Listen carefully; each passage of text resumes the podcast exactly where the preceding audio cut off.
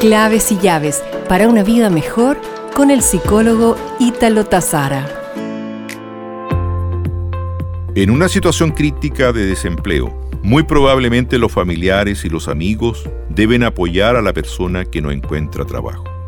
En la medida que la persona se perciba apreciada por su pareja, familia, amigos y comunidad, tendrá la oportunidad de entregar otros aspectos de sí misma a quienes la rodean, contrarrestando los efectos psicológicos que produce el desempleo.